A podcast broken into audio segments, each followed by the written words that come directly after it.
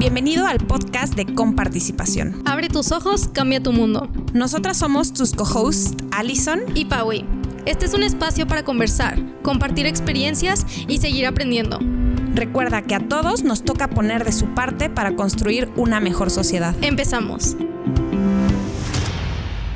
Las opiniones expresadas en este episodio pertenecen a Paui Canales y a Alison González y solo a ellas. Si cometemos un error en este episodio, recuerda que el que se enoja pierde. Hola gente, ahora sí estoy de vuelta, ya los extrañaba. Y bueno, han, estado pasando eh, durante estos últimos días muchas cosas aquí en México. Y yo creo que uno de los temas más importantes este, que están pasando es sobre el tema del INE. Entonces está aquí nuestro invitado Marcial Padilla. ¿Cómo estás, Marcial? ¿Qué tal, Paui? ¿Cómo estás? ¿Cómo estás? Muy bien, muy contento de estar en este podcast contigo. Qué bien, qué bien. Muchas gracias por venir, de verdad, te lo agradecemos mucho. Y bueno, ¿qué te parece si empezamos? Claro. Bueno, Marcial, ¿qué, este, ¿qué te parece si nos cuentas un poquito más o menos como que lo que está pasando con el INE? ¿Tú sabes qué está pasando? Sí, mira, lo que está pasando es algo que personas que tengamos más de 40 años eh, nunca hubiéramos querido tener que volver a ver. Estas discusiones, la verdad, son discusiones que para los que, insisto, los que tenemos más de 40 años, eh, ya no, nos llevan a una época de nuestra vida, de nuestra infancia, nuestra adolescencia, primera juventud, donde había otro México, había, eh, también como mexicanos éramos distintos, éramos, voy a decirlo, ya muy resignados, apáticos en muchas cosas y de pronto estamos viendo que tenemos discusiones y debates que, pues si me preguntas a mí, pensábamos que no, no tenían que, por qué volverse a dar. Y también eh, lo que estoy viendo es que eh, pues es lógico que se vuelvan a dar porque finalmente vienen llegando nuevas generaciones, eh, vienen muy conscientes de sí, eh, muy deseosos de que se hagan bien las cosas, críticos con lo que eh, hizo mi generación, lo cual está bien, yo no estoy diciendo que esté mal, son críticos, dicen, a ver, ¿por qué hicieron ciertas cosas? Seguros que se tiene que hacer así. Y si le sumas el ingrediente de un estilo de gobierno, específicamente de esta administración, es un estilo distinto al que han tenido otras administraciones, eh, con un tono mm, más de choque en algunos temas, más de confrontación, más de, en algunas situaciones, este, hasta como de ruptura, pues yo creo que sí es lógico que se pueda dar, aunque, como te digo, si me preguntas a mí, no es algo que quisiéramos. Eh, ¿Qué es lo que está pasando? De pronto decir, no, ¿saben qué? Todo, todo lo que teníamos para las elecciones está mal.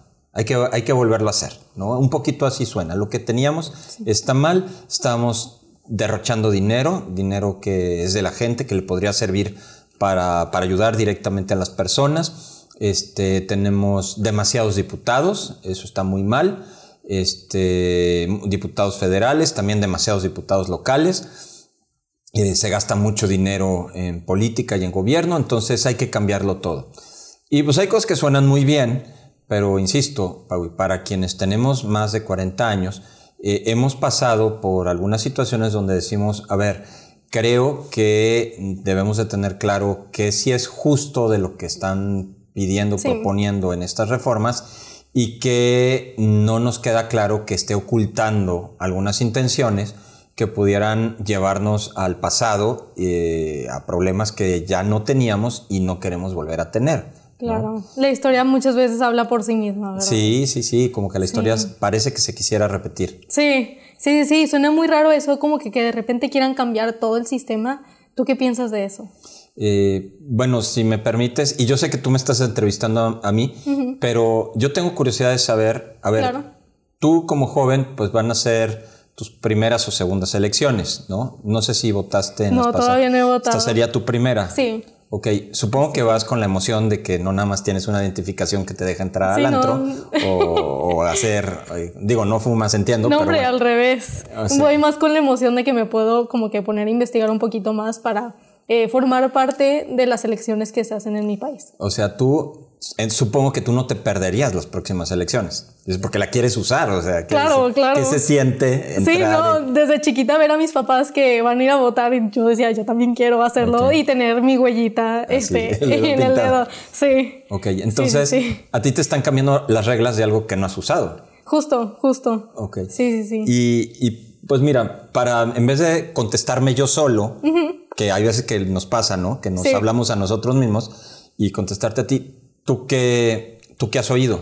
O sea, ¿qué es lo que entre tus compañeros de la universidad y tú misma este, han escuchado de esta polémica sobre la reforma electoral para Sí. yo contestarte, pues, qué es lo que pienso a lo que realmente es pregunta, ¿no? Sí, sí, sí. Bueno, fíjate que gracias a Dios como que he estado en un entorno en el que muchas, mucha gente como que se ha mostrado en contra de esta reforma electoral que se quiere hacer. De hecho, se han hecho las marchas y muchísima gente que conozco fue. Tristemente yo no pude acudir por eh, ciertos asuntos personales, pero eh, pues por lo que he conocido, o bueno, por lo que he escuchado sobre este tema de que pues o quieren bajar el, el presupuesto y que a o sea, no sé si quieren bajar el presupuesto solamente o en sí quieren este, desaparecer el INE, pero siento que las dos cosas eh, pueden llevar a, a un México pues peor de lo que está ahorita, ¿verdad? Porque si de, si de por sí, ahorita el INE puede ser un poquito, ¿cómo, cómo lo puedo decir?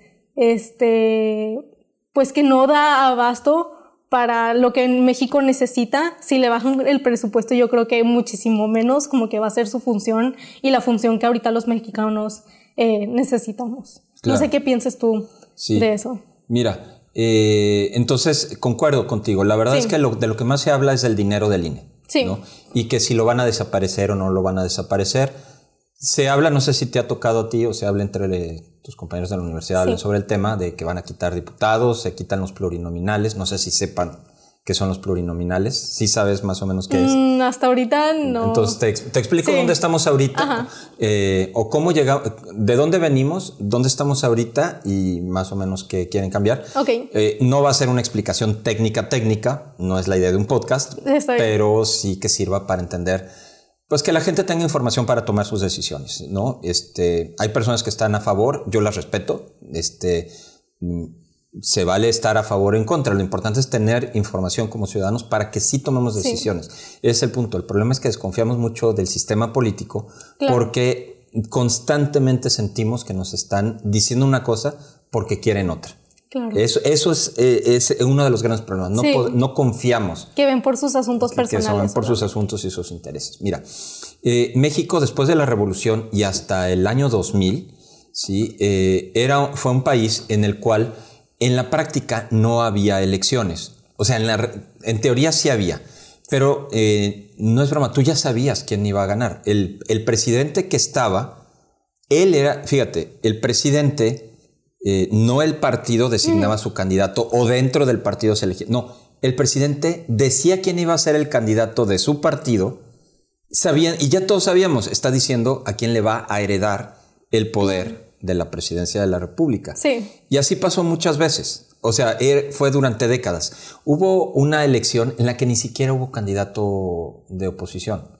O sea, no había, no había otro. Sí, pues sí, ¿para qué gastar ¿Para tanto qué? dinero? ¿Para qué, pues, salirte de trabajar y todo eso? Y- para que a final de cuentas no. Sí, las elecciones las organizaba y se encargaba de hacerlas el mismo gobierno que estaba gobernando, ¿no? Entonces ellos, eh, el presidente decía quién iba a ser el candidato, ellos se encargaban de poner las urnas, de mandar las boletas, de recoger las boletas, de, de decir los resultados de las boletas. Los resultados se contaban por funcionarios de gobierno.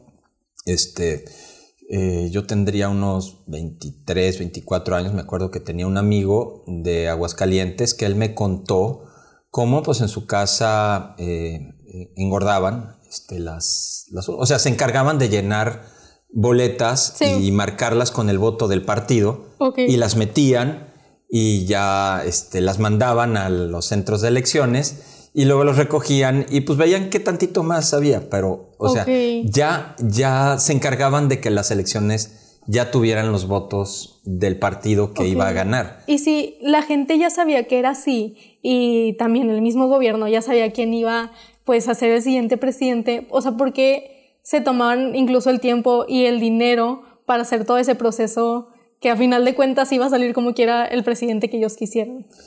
Pues mira, hay un dicho Ajá. desde hace muchos años que dicen que en México la constitución y la ley es como el inglés, se lee distinto de cómo se escribe, ¿no? Sí. Entonces, eh, en teoría somos una democracia, En teoría éramos una república con eh, elecciones, eh, pero pues en la práctica era nada más un como un, un, emperador o un rey por seis años. Claro. Con poder absoluto por seis años. Y lo mismo pasaba básicamente a nivel estatal. O sea, los gobernadores de los estados eran reyes en sus estados, pero siempre pues, subordinados al, a la presidencia de la República. Hay que ver además que también, y eso se mantiene ahora, ¿eh? este, el, lo que marca las decisiones es el dinero. ¿sí? O sea, muchas decisiones marcan el dinero.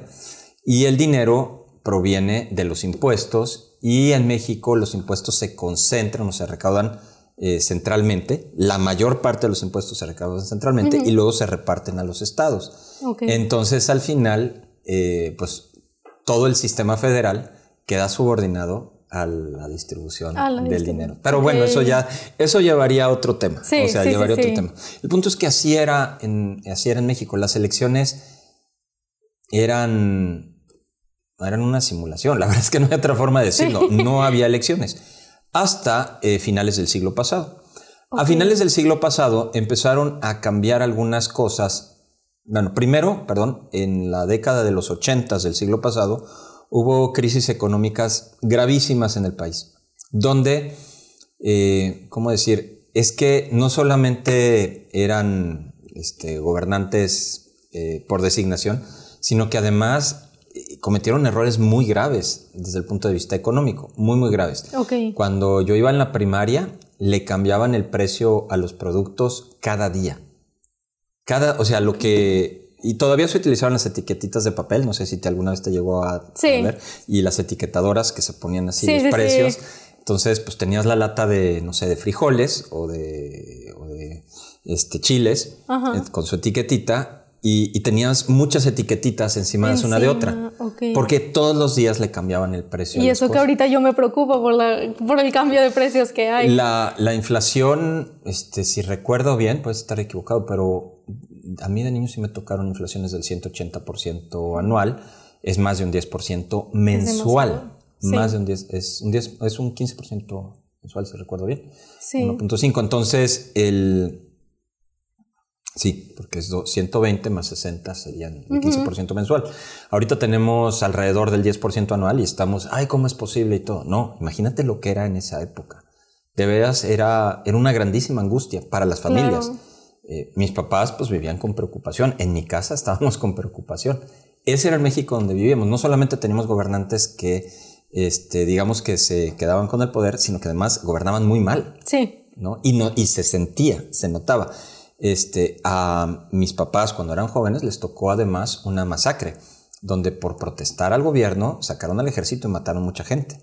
O sea, ya digamos que se fue, fueron sucediendo desde finales del siglo pasado, o sea, la segunda mitad del siglo pasado, se fueron acumulando situaciones donde, oigan, no exageren, o sea, no se pasen, donde ya, ya hasta las mismas nuevas generaciones políticas decían, es que hasta nosotros lo vemos. Sí. Hasta nosotros vimos que ya, es, ya está mal, ¿no? Ok. Entonces, con eso se llegó a la última década del siglo XX, de 1990 al 2000.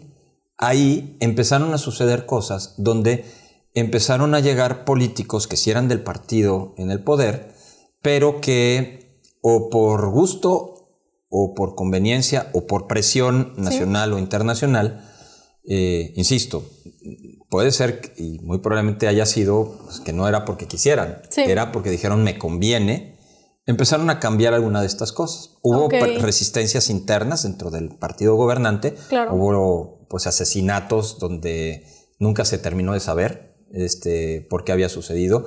Figuras religiosas mataron al cardenal de Guadalajara en el aeropuerto de Guadalajara.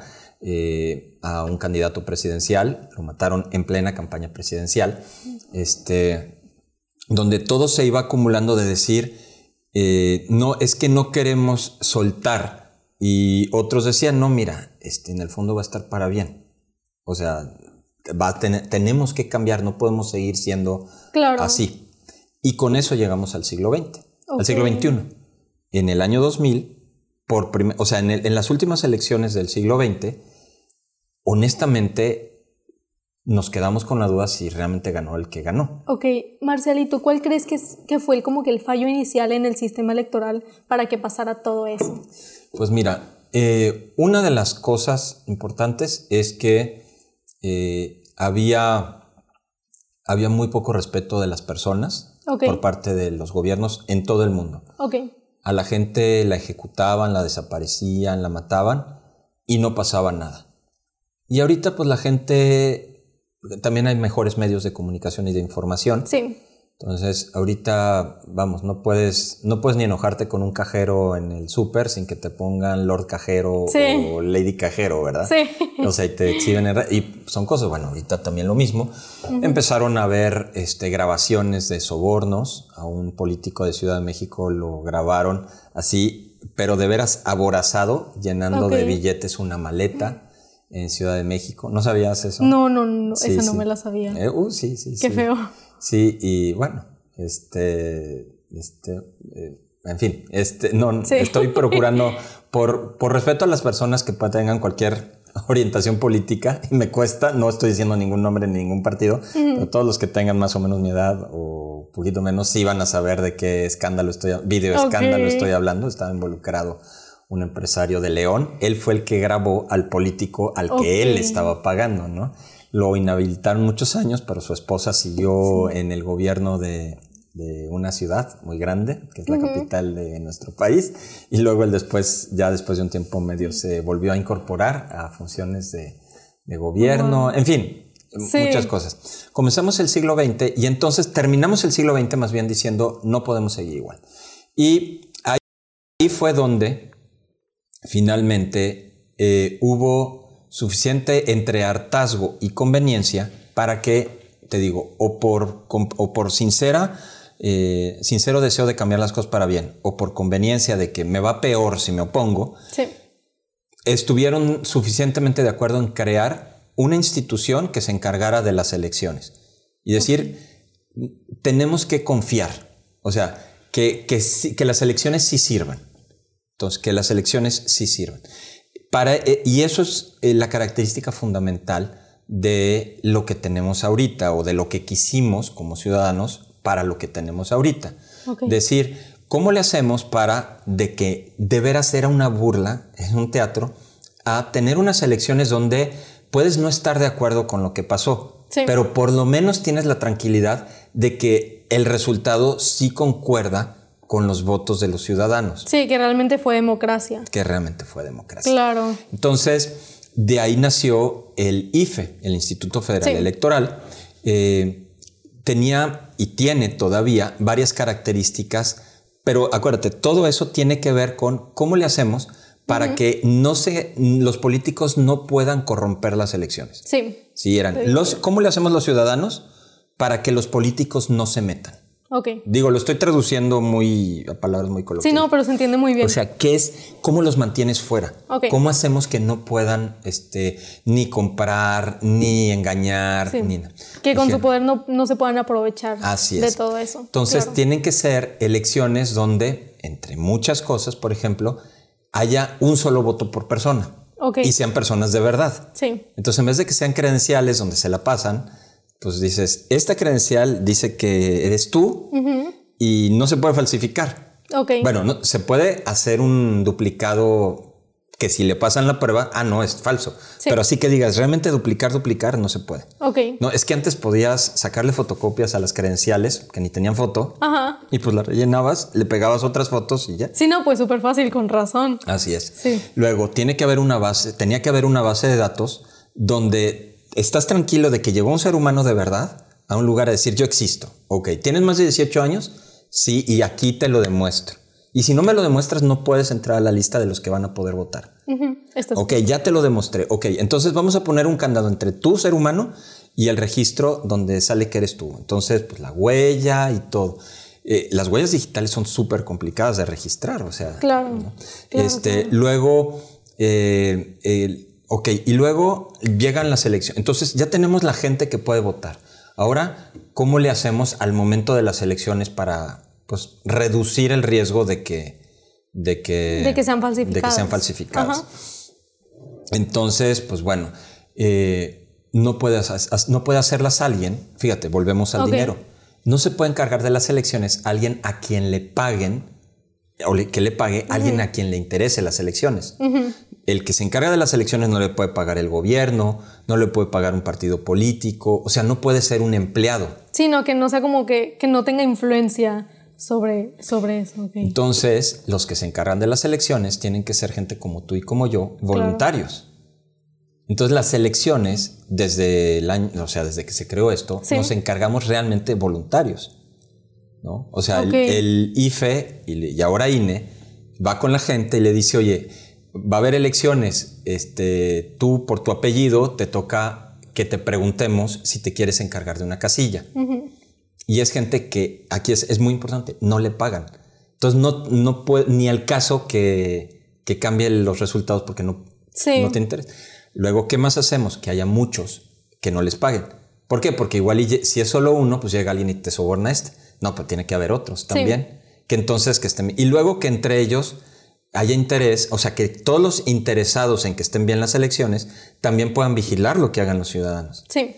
Entonces se van poniendo capas de, de cómo nos aseguramos de que no nos engañen. ¿Cómo nos protegemos de nosotros mismos? Nos protegemos de nosotros mismos.